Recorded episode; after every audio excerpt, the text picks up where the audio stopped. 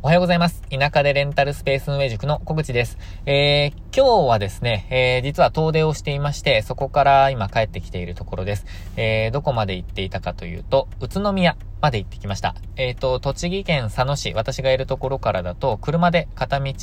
えー、高速を使って1時間ぐらいですかね、えー、それぐらいで到着するんですけど、あの今日はですね、なんで宇都宮に行ってきたかというと、コンサルをさせていただいている、えー、一八さん、あの、ツイッターでももうお名前出しているので、えー、発信しちゃいますけど、えー、一八さんにお会いしてきました。で、えー、今回はですね、まあ、この今日のラジオのテーマは、えー、二つありまして、あのー、学んだことがたくさんあったっていうお話をしたいと思います。で、まあ、学びは、えー、まず一つ目がレンタルスタジオについて、まあ、レンタルスペースの運営についてですね。で、もう一つは、えー、まあ、なんていうんですかね、チャレンジについて、人生についてというか、やっぱり先輩の、あの、人生の先輩のお話を伺えたこと、すごく、えっ、ー、と、今回私にとっては学びになりました。あの、そのあたりをちょっと共有させていただきたいなと。あと、私も言語化してですね、あのー、お話をま整理したいなと思っているので、えー、その中から何か、まちょっと共有できることがあればなと思っています。で、えっ、ー、とですね、一八さんとお会いすることになった経緯について、あの、ちょっとバックグラウンドを、あの、さらっとお話ししておくと、あのまあ、コンサルをさせていただいていましたと。で、まあ、すごく、あの初期の頃からですね、えっ、ー、と、コンサルをさせていただいていて、あの、ホームページの制作とか、あの、運営とか、え、まあ、いろいろ、あのお話をさせていただいているんですけれども、なので、すごく、あの私としてもですね、あのストーリーを、えー、いろいろ共有させていただいている、もう本当にレンタルスペース運営者、仲間としても、私は、あの、尊敬させていただいているんですけど、とにかくですね、あの、チャレンジ精神がすごくてですね、えー、学ばせていただいているんですね。で、そんな中ですね、あの、一発さんが、あの、独立をされたんですね。えっ、ー、と、連、えっ、ー、と、あれですね、まあ、サラリーマンとしての、えー、一発さんから、まあ、あの、独立をされたということで、今日がですね、実は1日目だったんですよね。えー、なので、まあ、そんな記念すべき日にですね、私、あの、お会いできたのも、あの、嬉しく思っているんですが、あの、そのタイミングで、あのー、まあ、お会いすることがお会いする、平日、平日にお会いする時間もできたので、えー、っと、私はお会いしに行ってきました。まあ、そんなに遠く離れてないということもあって、あのー、スタジオ拝見したいですっていうお話を、ま、ま、前々からしていたんですけど、あの、このタイミングでお伺いしました。で、まあ、あの、コンサルをさせていただいていて、スタジオは直接見たことがなくて、もうずっと写真とか動画の中で拝見していたので、まあ、直接見たいっていうのもありました。ということで行ってきたんですよね。で、えっ、ー、ともう学んだことたくさんあるんですけど、まず、レンタルスペースについてですね。で、あの、それに関してはですね、本当に、あの、私はコンサルをさせていただいてはいるんですけども、運営の方法とか、やっぱり備品選びのこととか、まあ、その、なんていうんですかね、セッティングとか、あの、学ぶことがたくさんありました。で、えっと、いくつかあるんですけど、あの、レンタルスペースに関しては、あのー、やっぱりですね、こう、目隠しをつけ、あの、カーテンで目隠しをつけられていることとか、えっ、ー、と、あとは、ま、ロールカーテンの使い方とか、えー、そういうところすごく、やはり学んだんですね。あとは、ま、電気、あの、蛍光灯を、あの、追加で付けられていることとか、あとは、あの、電気工事というか、防災ですね。を、あの、専門にされていたので、その私だったらここに、あの、ロールカーテンつけちゃうだろうなと思って、なんでここじゃないんですかってご質問した時に、防犯上、あ、防災上ここにつけていると結構ここで起こる火事が多くて、あのまあ、やめたんですっていう話を伺って、まあ、やっぱりそういう専門知識ないと、あの DIY で危ないことやっちゃってる人多いんじゃないかなってすごく思いました。えー、なので、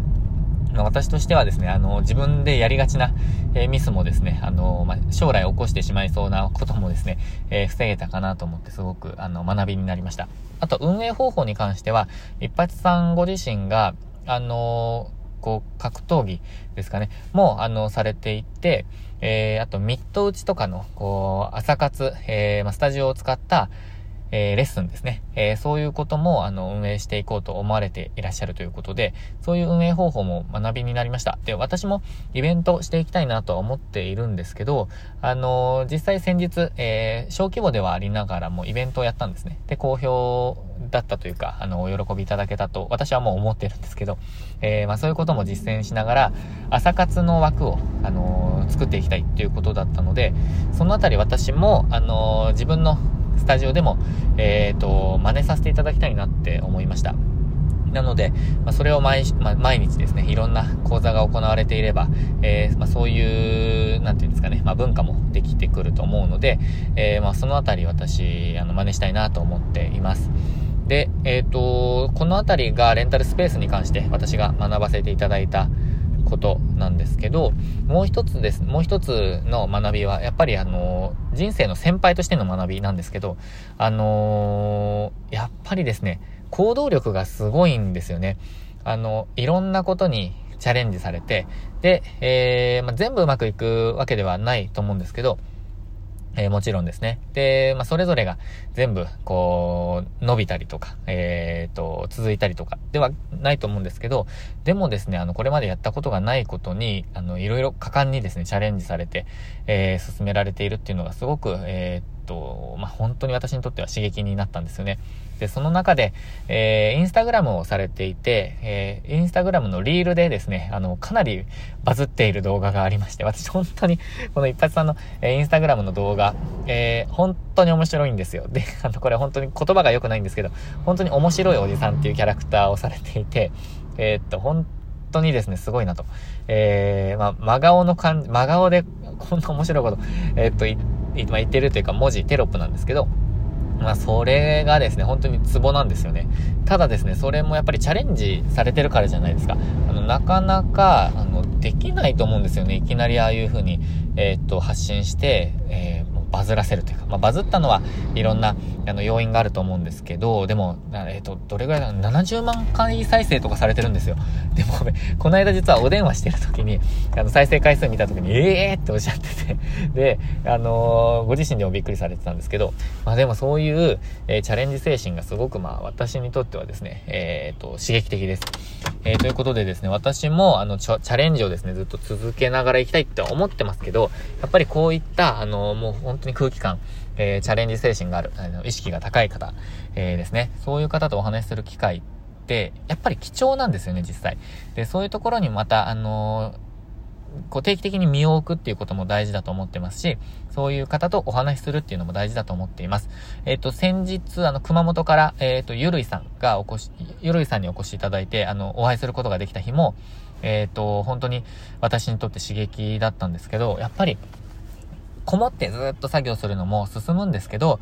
そうではない価値がたくさん、あの、やっぱり人と会う。えー、人といっても、その、人によるんですけどね、本当に。でも、あのー、刺激をいただける。あ、もしくは自分も価値提供できなきゃとは思ってしまうんですけど、えー、でもそういった機会があるのはすごく、うん、人生にとってもプラスかなと思います。えー、私も、え、頑張らなきゃと、あの、強く思った、え、そんな日だったので、え、今日はこのお話を共有させていただきました。あなたにとってのですね、あの、刺激をもらえる人は、え、誰か、え、そして、えっ、ー、と、価値提供もしながら、あの、お互いに、えー、まあ、切磋琢磨というか、刺激し合えるような、あの、相手がいるといいんじゃないかなと思いました。えー、ということで私も、えー、引き続き頑張っていきたいと思っていますので、えー、これからもどうぞよろしくお願いします。ということで今日も最後までご視聴いただきましてありがとうございました。えー、引き続きみんなで、えー、チャレンジしていきましょう